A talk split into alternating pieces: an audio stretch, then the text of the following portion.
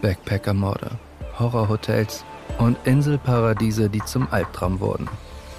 Wir nehmen euch mit auf eine Reise der etwas anderen Art. Tatort Reise.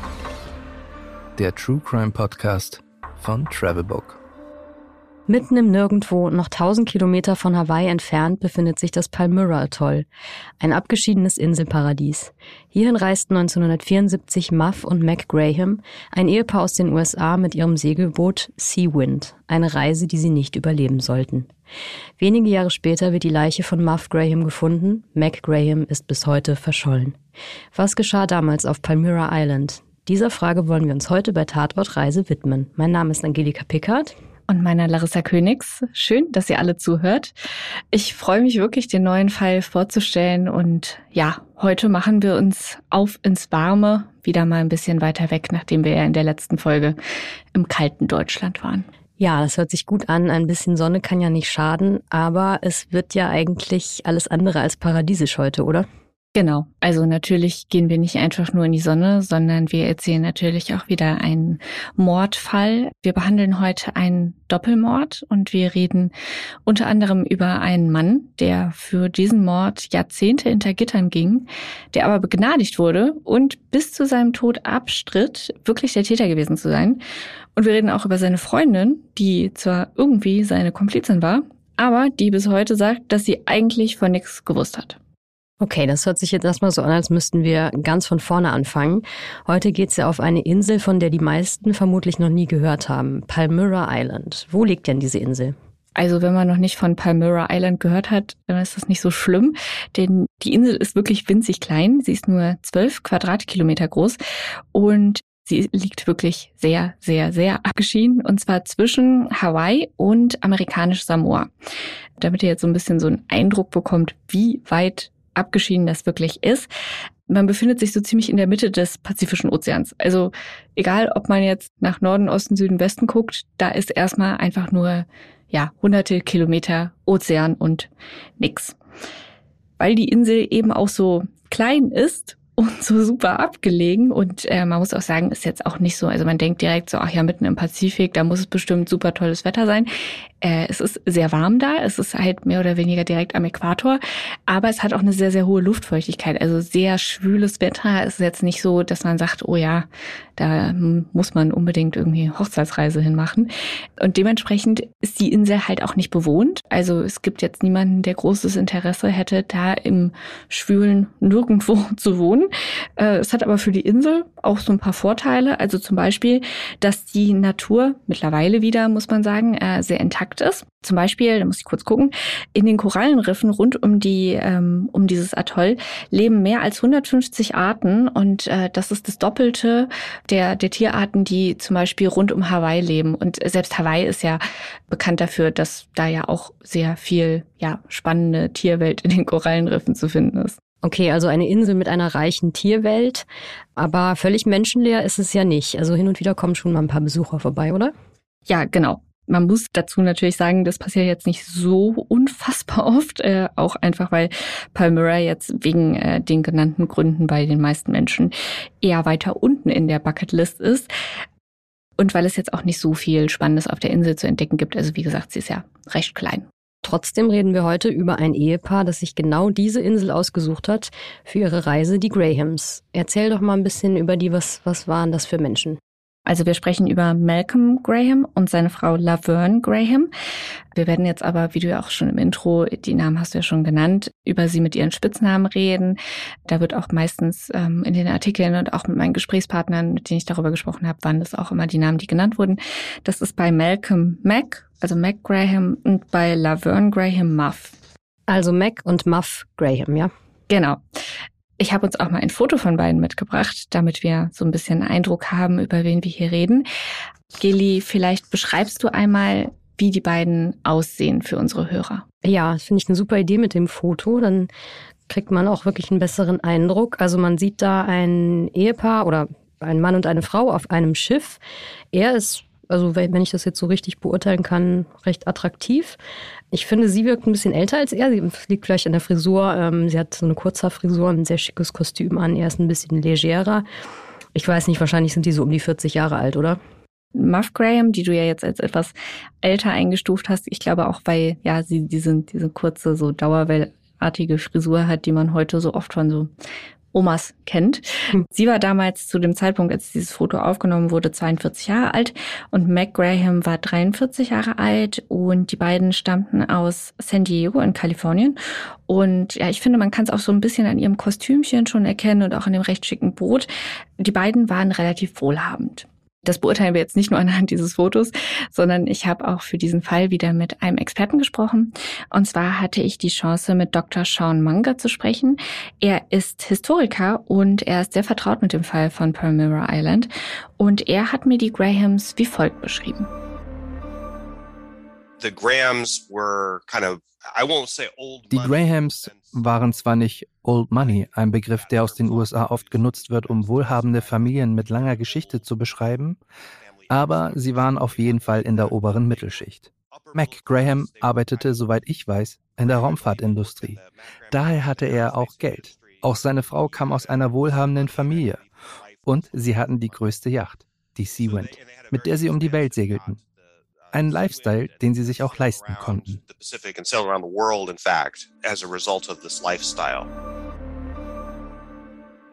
Okay, also die Grahams segeln jetzt auf ihrem schicken Schiff, der Seawind, los und nehmen, gehe ich jetzt mal einfach von aus, irgendwann Kurs auf Palmyra. Genau. Also die beiden haben eben erstmal so eine Weltreise gemacht. Das äh, ging wohl auch ganz gut, weil ähm, Mac Graham, der ja konnte im Prinzip mobiles Arbeiten machen, bevor es in war. Auf jeden Fall kamen sie irgendwann dann auf der Reise wahrscheinlich zufällig an Palmyra vorbei und Mac Graham fand gerade dieses Atoll super. Also es ist bekannt, dass seine Frau jetzt nicht unbedingt da die ganze Zeit halten wollte, aber vielleicht fand er es gerade deswegen so cool, weil es halt eben abgeschieden war. Also er soll wohl Typ Abenteurer gewesen sein. Im Jahr 1974 war die große Weltreise der Grahams eigentlich schon vorbei und sie hatten schon ihre Endstation erreicht in Hawaii und dann wollte Mac Graham aber nochmal zu einem längeren Aufenthalt nach Palmyra aufbrechen. Und seine Frau war wohl nicht so mega begeistert, aber naja, waren halt vielleicht auch andere Zeiten und er war ja auch der Hauptverdiener, also sind sie dann nochmal losgefahren. Und am 24. Juni 1974 brachen sie von dort auf, also von Hawaii, und kamen am 2. Juli auf Palmyra an. Und ja, sie wollten ja eigentlich dahin, weil es so abgeschieden war, aber sie kamen an und stellten fest, die hatten die Mini-Insel gar nicht für sich allein. Denn als sie ankamen, war da ja schon ein anderes Paar, und zwar Buck Dwayne Walker, habe ich das richtig ausgesprochen? Ich denke. Und äh, Stephanie Stearns. Wer waren die beiden denn? Ja, also wenn wir uns das Ganze jetzt mal als Kammerspiel vorstellen wollen, könnte man sagen, dass die beiden sowas wie die Gegenspieler von den Grahams sind. Also die Grahams waren ja ein normales, wohlhabendes Ehepaar, sehr gesittet, die äh, sich den Luxus einer Weltreise auf dem schönen Seawind Segelboot leisten konnten. Und ja, Buck Walker und Stephanie Stearns sind eher so die Kategorie, ja, nicht so besonders vertrauenswürdig. Vor allen Dingen eher. Denn zu dem Zeitpunkt, als die Grahams auf Palmyra ankommen, ist Buck Walker bereits vorbestraft. Ich habe einen Artikel aus der New York Times aus den 1980er Jahren äh, gefunden und da wird so ein bisschen Buck Walkers kriminelle Karriere nochmal nachgezeichnet. Und da steht eben drin, dass er schon als Teenager, als er noch in Oregon in den USA lebte, immer mal wieder kriminell geworden ist. Äh, schon in den 1960er Jahren war er wohl, also als Jugendlicher, schon immer mal wieder in Gefängnissen. Und im Jahr 1972 zog er dann nach Hawaii und da hat er dann Stephanie Stearns kennengelernt und kam mit ihr zusammen. Und Stearns hat eigentlich einen ganz anderen Hintergrund als Buck Walker.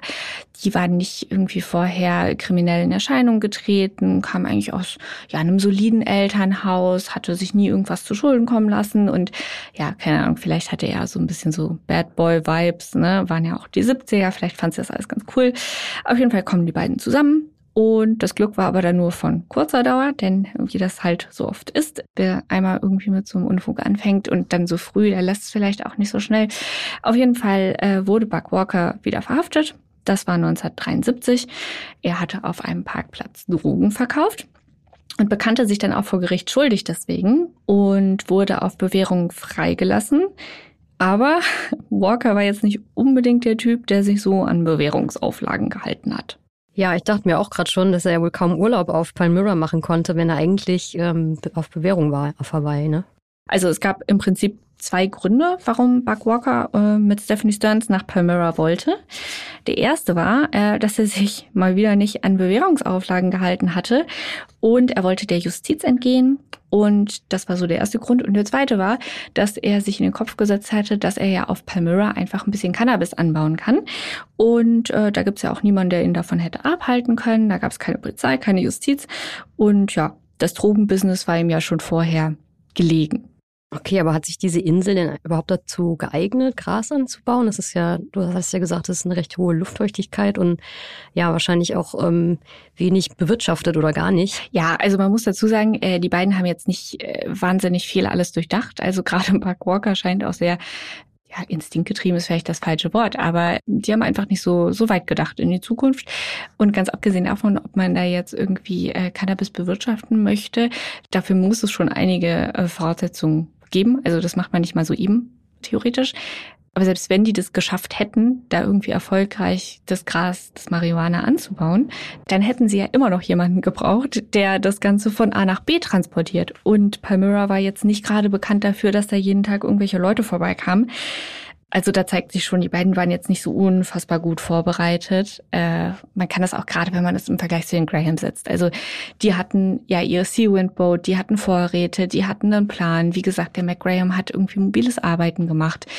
Und im Vergleich dazu haben wir dann so Buck Walker und Stephanie Stearns. Die hatten so eine, ja, im Prinzip so eine kleine Nussschale, die Aeola.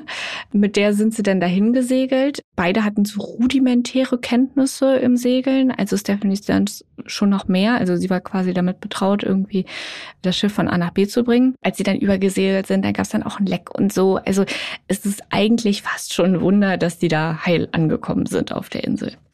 Ich habe auch gehört, dass sie ihre Hunde mit auf die Insel genommen haben und die durften da mehr oder weniger frei rumlaufen und sollten sich quasi ihr eigenes Fressen fangen äh, in Form von Tieren.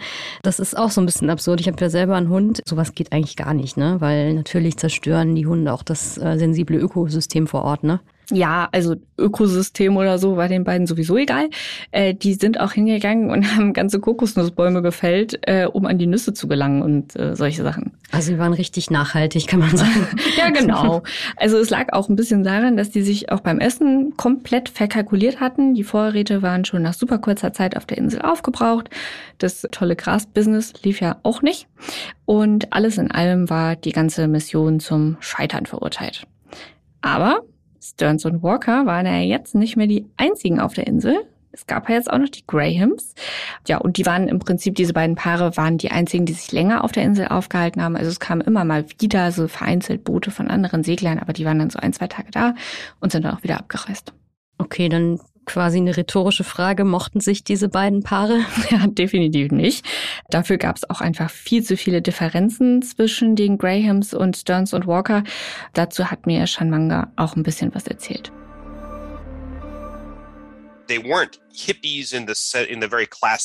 Sie waren nicht Hippies im klassischen Sinn, wie Hippies in den 60er Jahren definiert wurden.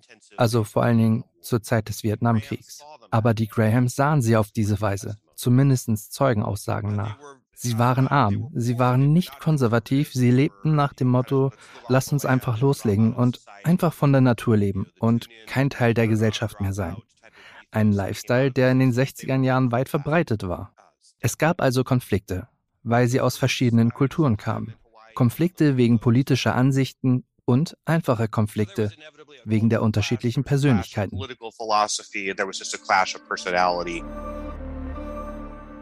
Also irgendwann ging das Ganze dann wohl so weit, dass Muff Graham auch immer mehr Angst tatsächlich vor Buck Walker hatte in einem Artikel der LA Times, auch aus den ähm, 1980er Jahren, also zur Zeit des Gerichtsprozesses, werden andere Segler zitiert, ähm, darunter eine Marilyn Pollack und ihr Mann, die äh, auch auf Palmyra waren in dem Sommer. Also die gehörten zu diesen Seglern, die immer mal wieder so vorbeigekommen sind.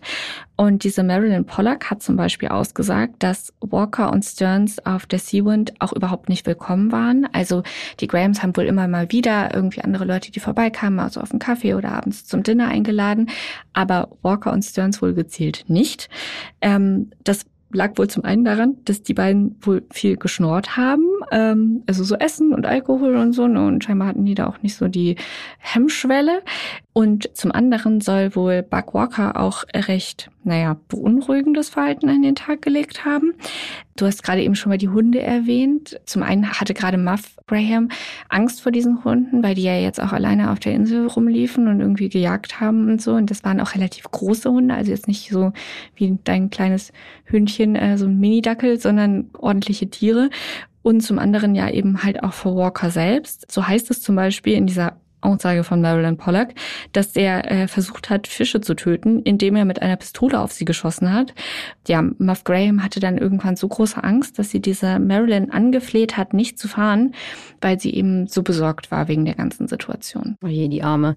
Das andere Paar ist dann ja trotzdem abgereist. Irgendwann mussten sie wahrscheinlich wieder mhm. los. Mhm. Und dieses äh, wohlhabende Ehepaar Graham ist dann auf der abgelegenen Insel mit dem anderen Paar alleine zurückgeblieben. Und ja, man muss ja wirklich sagen, dass Walker Buck und Stephanie Stearns ähm, ja nicht, nicht gerade vertrauenswürdig waren. Die hatten auch eigentlich gerade in dem Moment nichts zu verlieren. Und dann war auch noch Buck Walker vorbestraft, ne? Also man ahnt jetzt schon, was passieren wird, ne? Ja, tatsächlich schon. Aber es ist jetzt zumindest erstmal auch nicht so ganz klar, was passiert. Also, wir halten jetzt erstmal fest, was bekannt ist. Die Grahams und Buck und Stephanie sind eine Weile gemeinsam auf der Insel. Und dann irgendwann verschwinden die Grahams. Wie und wohin? Darüber gibt es zunächst und bis heute eigentlich unterschiedliche Angaben. Wir fangen mal an mit der Erzählung von Stephanie Stearns. Sie sagt später im Prozess, auf den wir nachher nochmal detaillierter eingehen, aus, dass die Grahams irgendwann zwischen dem 28. und 30. August 1974 verschwinden. Stephanie Stearns sagt, die beiden seien mit ihrem Schlauchboot zum Fischen aufgebrochen und wären nicht zurückgekehrt und irgendwann hätten sie und Buck dann das verlassene Schlauchboot der beiden am Strand gefunden. Und angeblich hätten sie dann noch tagelang nach den verschollenen Grahams gesucht. Aber am 11. September, also so, ja, knapp eine Woche später, anderthalb Wochen später, hätten sie dann die Suche aufgegeben. Aber dann hätten sie ja eigentlich mal ähm, irgendwie auch das Verschwinden melden müssen, oder? Ja, das wäre wohl eigentlich ein logischer Schritt gewesen. Stattdessen haben sie aber nicht irgendwie der Polizei oder irgendwelchen Behörden bekannt gegeben, sondern ihr eigenes Boot, man nimmt an, versenkt und äh, sich stattdessen die Seawind geschnappt. Die war ja auch viel besser ausgestattet und sind mit dem Schiff der verschollenen Grahams nach Hawaii gesegelt. Und ich vermute mal, dort angekommen haben sie auch nicht das Verschwinden gemeldet. Nee, natürlich nicht. Dort angekommen, ließen die beiden erstmal das Boot neu streichen und änderten den Namen. Für alle, die jetzt, wie ich, bevor ich angefangen habe, diesen Fall zu recherchieren, noch nicht so in der Seglerszene äh, so mega intuit sind, scheinbar ist das so ein relativ bekannter Mythos, dass äh, wenn man den Namen eines Boots ändert, das bringt dann schlechtes, äh, also es bringt dann Unglück einfach. Und das ist eben so ein weit verbreiteter Aberglaube und deswegen fiel das direkt auf, als da jemand irgendwie den Namen von einem Boot geändert hat.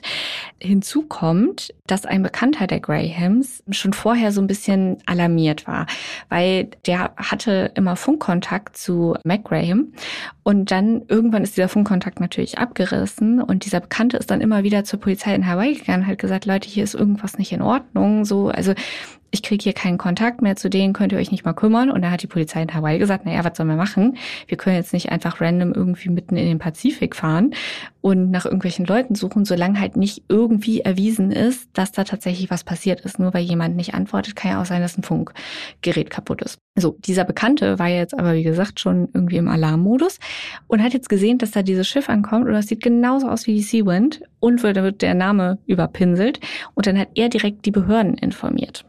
Und als die Behörden kamen, haben sie dann auch festgestellt, dass das eben das Boot war und haben dann Buck Walker und Stephanie Stearns festgenommen und beide wegen Diebstahl verurteilt. Wegen Diebstahls von dem Schiff oder was? Aber was war mit den Grahams? Das Ehepaar ähm, ist ja jetzt einfach verschollen. Gab es da denn keine Vermutung, dass sie damit irgendwas zu tun haben könnten? Doch, doch, doch. Also es gab super viele Vermutungen. Also tatsächlich hat mir zum Beispiel Sean Manga auch gesagt, also dass die Polizei auch die gleichen Vermutungen hatte. Aber da kommen wir zu einer ähm, Besonderheit im amerikanischen Justizsystem. Und zwar ist es da so, wenn man einmal für ein Verbrechen angeklagt wird, und die Jury einen für nicht schuldig befindet, dann kann man nicht für das gleiche Verbrechen nochmal vor Gericht gestellt werden. Also in Deutschland ist es ja auch so, wenn du vor Gericht gestellt wirst und es gibt eine bestimmte Beweislage und es wird festgestellt, dass diese Beweise nicht für die Anklage taugen, dann kann man diese gleichen Beweise nicht nochmal verwenden. Und in den USA ist es halt nochmal krasser, dann kann man halt gar nicht mehr irgendwie für diesen Fall ja, verurteilt werden. Mhm. Und dementsprechend ähm, ist es halt sehr, sehr selten, dass in den USA irgendwie auf Verdacht hin irgendwelche äh, Anklagen überhaupt erhoben werden. Und ja, da man eben keinen konkreten Beweis dafür hatte, dass die Grahams ermordet wurden, wäre das Risiko einer Nichtverurteilung einfach viel zu groß gewesen. Okay, ich verstehe. Es fehlten also einfach die Indizien dafür, dass es überhaupt ein Verbrechen gegeben hat. Genau. Aber das änderte sich 1981. Was da geschehen ist, hat mir schon Manga auch erzählt. 1981 kam ein komplett unbeteiligter Besucher nach Palmyra und entdeckte die Knochen in der Lagune, die aus einer Box an den Strand gespürt worden war. Es stellte sich heraus, dass das die Überreste von Mac Graham waren. Man fand nie etwas von ihm. Aber da sie nun die Leiche hatten und es klar war, dass es Mord war, weil es zum Beispiel Anzeichen gab, dass jemand versucht hatte zu verhindern, dass man die Leiche identifizieren kann, das hat natürlich nicht funktioniert. Aber deswegen wurden beide verhaftet und separat voreinander vor Gericht gestellt. Zu diesem Zeitpunkt hatten sie keine Liebesbeziehung mehr.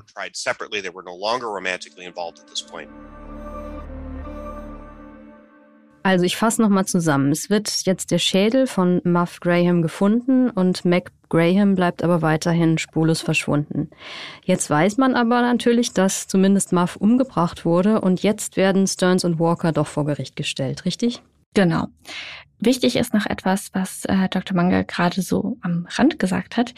Die Überreste von Muff Graham wurden nämlich in einer Box gefunden und ihr Körper war dafür zerstückelt worden. Es gab zwei Boxen äh, dieser Art auf Palmyra und die andere Box wurde nie wieder gefunden. Und deswegen geht man davon aus, dass in dieser anderen Box wahrscheinlich McGraham liegt. Warum ich jetzt nochmal auf die Details dieser Leichenfunde eingehe, das ist vor allem für den Gerichtsprozess jetzt relevant, denn nun werden ja beide Partner für den Mord der Grahams vor Gericht gestellt, aber es wird nur einer von beiden verurteilt, und zwar Buck Walker. Ach so, also ich bin jetzt davon ausgegangen, dass die beiden zusammen diese Morde begangen haben. Ja, so wie eigentlich jeder, der sich jetzt mal den Fall zunächst anschaut. Äh, wir haben ja oben schon mal erzählt, was aus der Sicht von Stephanie Stearns passiert ist.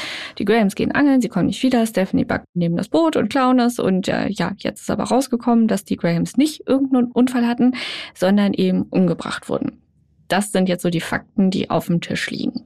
Es muss also entweder Stearns oder Walker gewesen sein oder sehr vermutlich alle beide, denn wie sollte denn der eine jetzt zum Mörder werden, ohne dass der andere was mitbekommt? Und Stephanie Sterns Geschichte war jetzt auch nicht so, ja, dass man sagt, ah ja, alles total logisch.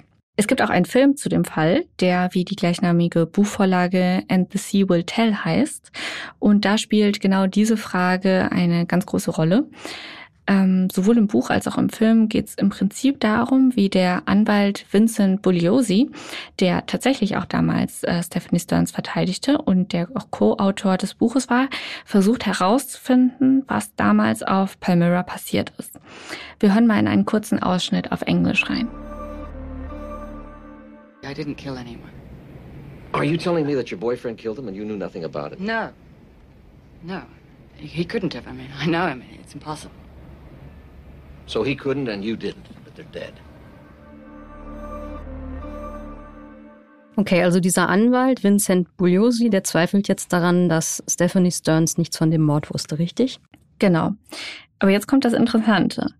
Vincent äh, Bugliosi ändert nämlich relativ schnell diese Meinung und plädiert dann darauf, dass Stephanie Stearns wirklich nichts wusste und dass Buck Walker alleine gemordet hatte.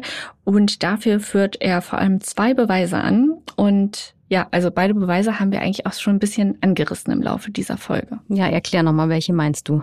Also zum einen die Tatsache, wie Muff Grahams Leichnam gefunden wurde.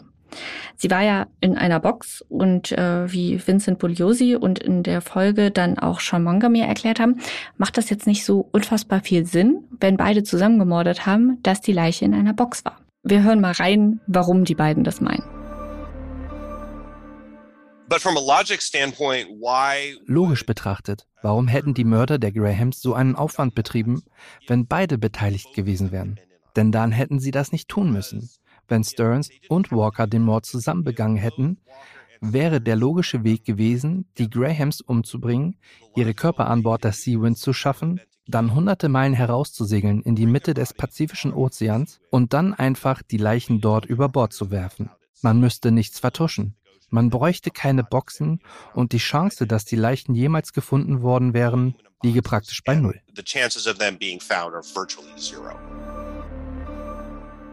Okay, ich verstehe. Es macht also keinen Sinn, so einen großen Aufwand zu betreiben mit den beiden Boxen und dem Zerstückeln und so weiter, wenn man eigentlich sowieso zusammenarbeitet. Aber könnte es nicht trotzdem immer noch so sein, dass nicht Buck Walker, sondern Stephanie Stearns die beiden umgebracht hat? Ja, diese Frage habe ich tatsächlich auch schon mal im Interview gestellt. Aber es gibt zwei Knackpunkte, die gegen Stephanie Stearns als Täterin sprechen. Also abgesehen von der Tatsache jetzt, dass äh, der andere schon, also Buck Walker schon vorbestraft war und einfach der wahrscheinlichere Täter ist, aber auch zwei ja, logische Punkte. Zum einen die Tatsache, dass sie ja diejenige war, die segeln konnte. Also sie konnte zumindest besser als Buck Walker navigieren und somit auch das Boot im Zweifelsfall aus dem Atoll rausbringen. Buck Walker konnte das definitiv nicht. Also gehen wir einfach mal davon aus, dass Stephanie Stearns die Mörderin war. Und sie hat jetzt cold-blooded einfach die Grahams umgebracht und sie will nicht, dass Buck Walker das mitkriegt. Dann könnte sie ihn halt einfach umbringen. Aber Buck Walker kann das umgekehrt nicht, weil wenn er Stephanie Stearns umbringt, kommt er nicht mehr aus Palmyra weg und sitzt dafür immer fest im Zweifelsfall. Und es wäre ja auch das Risiko gewesen, wenn er jetzt irgendwie vorgeschlagen hätte, ja, ich will die Grahams umbringen, weil ich will irgendwie hier an das Boot kommen. Und Stephanie Stearns hätte gesagt, was bist du für ein Creep? Und sie wäre geflohen, dann hätte er auch alleine festgesessen. Also er hatte zumindest mal ein Motiv, warum er den Mord hätte vertuschen können. Okay, ja, das kann ich nachvollziehen. Und der zweite Punkt, was, also was gibt's noch, was ähm, komisch ist in der Sache? Ja, der zweite Punkt ist, dass weder Walker noch Stearns je gesagt haben, dass sie die Täterin gewesen ist. Also es wäre ja relativ einfach für Walker gewesen, zu sagen, dass sie es war und wäre er halt aus dem Schneider gewesen. Aber scheinbar ist er noch nicht mal auf die Idee gekommen. Aber es könnte ja auch sein, die waren ja immerhin ein Paar, dass sie sich vielleicht so geliebt haben, dass sie sich schützen wollten. Selbst nachdem Buck Walker verurteilt wurde, hat Stephanie Stearns ja immer noch an ihrer Version der Geschichte festgehalten und hat weiter beteuert, dass er gar nicht der Mörder sein könne. Ja, schon. Aber also im Endeffekt waren die zu diesem Zeitpunkt jetzt wirklich schon länger getrennt. Also deswegen glaube ich nicht, dass sie irgendwie einander aus Liebe geschützt haben. Also ich persönlich habe noch eine andere Theorie, warum sie eben nie sagen wollte, dass er der Mörder ist. Weil dann müsste sie sich ja auch A eingestehen, dass sie mit einem Killer zusammen war. Und zum anderen, dass sie auf diese Lügengeschichten reingefallen ist. Und also ich würde mir das selber auch nicht gerne eingestehen. Aber es ist doch eher unwahrscheinlich auf dieser kleinen Insel, dass nur einer von beiden diese Morde begangen hat, oder? Also es ist doch eher wahrscheinlich, dass sie ihn die ganze Zeit deckt, also dass sie mitgeholfen hat und, und ihn deckt, oder? Ja, das ist auf jeden Fall ein Punkt. Diese Beweisführung, die wir jetzt gerade durchgesprochen haben, ist eben die, mit der Vincent Bugliosi damals äh, Stephanie Stearns halt die Jury dazu gekriegt hat, dass Stephanie Stearns als unschuldig ähm, freigesprochen wurde. Aber Shamanga hat mir auch gesagt, das ist auch wieder so ein Ding im amerikanischen Rechtssystem, im Deutschen ja auch, im Zweifel für den Angeklagten. Mhm. Ne? Also du kannst jemanden eigentlich nur hinter Gitter bringen, wenn einwandfrei geklärt ist, dass er tatsächlich der Täter war. Und die Jury hat damals eben bei Stephanie Stearns gesagt, dass sie nicht ausschließen können, dass sie vielleicht nicht daran beteiligt war, aus den genannten Gründen. Aber also wir haben ja über die Geschichte am Anfang gesprochen. Also es kann nicht sein, dass sie irgendwie gedacht hat, dass das jetzt alles mit rechten Dingen zugeht und die dürfen einfach das Boot klauen und das ist eine total gute Idee, das zu überstreichen. Also es ist bis heute nicht geklärt. Es wird wahrscheinlich auch nicht mehr geklärt, aber ja, das ist halt die Beweisführung, die damals dieser Vincent Bugliosi angeführt hat, mhm. weswegen Stephanie Stearns dann nicht verurteilt wurde und Buck Walker schon. Aber was waren denn die handfesten Indizien, die dann gegen ihn sprachen? Also hat man irgendwelche äh, DNA-Spuren oder irgendwas wirklich ihm nachweisen können? Weißt du das? Es war ein reiner Indizienprozess okay. Mhm. tatsächlich. Krass. Ja, ich habe ähm, zwei Fragen noch. Also die wichtigste ist eigentlich, was wurde ähm, aus Buck Walker und aus Stephanie Stearns? Also, ich habe ja gerade schon gesagt, äh, Stephanie Stearns wurde ja nicht schuldig gesprochen, Buck Walker schon. Und zwar im Juni 1985 äh, wegen des Mordes an Muff Graham. Die Jury hat sich damals zweieinhalb Stunden beraten und ihn dann zu lebenslanger Haft verurteilt. Er wurde im US-Gefängnis in Victorville in Kalifornien inhaftiert und war da auch bis 2007. Dann wurde er aber vorzeitig entlassen, weil er Krebs im Endstadium hatte. Er hat dann äh, nach seiner Entlassung noch ein ja, etwas bizarres Buch geschrieben, in dem er seine eigene Version der Geschichte äh, ja mal erzählen wollte. Äh, ihm zufolge sei das alles so ein Liebesdreieck gewesen. Er hätte was mit Muff Graham gehabt und ihr Mann hätte das dann mitbekommen und dann sei die ganze Lage eben so ein bisschen eskaliert. Okay, das ist ja ziemlich absurd, weil wir ja wissen, dass äh, Muff Graham, die Frau, ähm, Angst vor ihm hatte, ne? Ja, die Story ist komplett weird, äh, das ganze Buch eigentlich. Da geht es hauptsächlich darum, was für ein toller Hanks Buck Walker war. Aber ähm, man muss ja auch sagen, zu dem Zeitpunkt war er schon relativ alt und auch relativ krank. Und 2010 ist er dann auch im Alter von 72 Jahren gestorben.